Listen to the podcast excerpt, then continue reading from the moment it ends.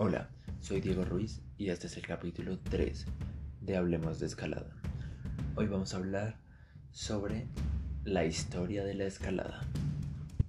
Los inicios de la escalada se remontan a cientos de años atrás, en 1780, cuando todavía no existía la escalada y se practicaba el alpinismo, que trata de la ascensión de montañas con el fin de alcanzar su cumbre, pero solo en caminatas. Sin embargo, a medida que el alpinismo iba avanzando, se encontraron con un gran obstáculo.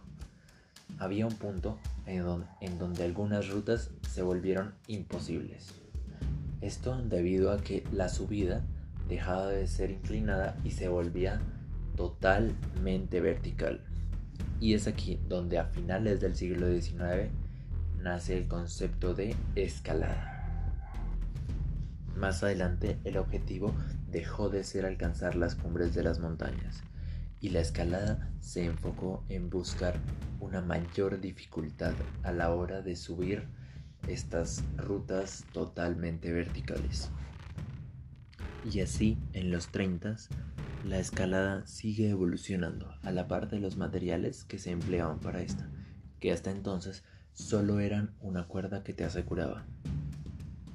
Más tarde aparecen los arneses y seguros que se anclan a la roca, permitiendo experimentar una mayor dificultad, ya que si caes, estabas protegido porque quedas asegurado a la roca.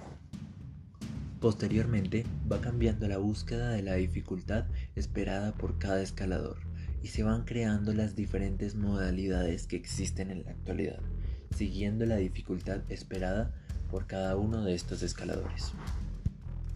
Es así como en la actualidad tenemos las diferentes modalidades y el gran equipo que se emplea a la hora de escalar.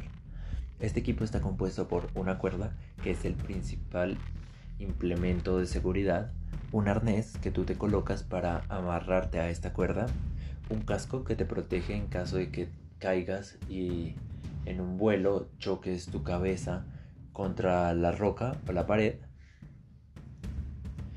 los seguros, que amarran y mantienen unida tu cuerda a la roca y los pies de gato, que son un tipo especial de zapato desarrollado específicamente para este deporte. Estos tienen una suela de goma llamada Vibram y se usan muy apretados. Todo esto permite al escalador poder pisar con mucha precisión bordes muy pequeños o realizar movimientos en los que se apoya el peso del cuerpo solo en un pie.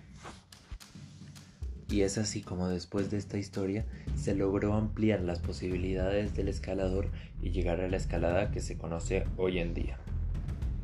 Y este ha sido el episodio número 3. Espero que les haya gustado. Pronto podrán escuchar el episodio número 4, en el que hablaremos de las rutas más importantes y la dificultad de estas. Así que hasta la próxima.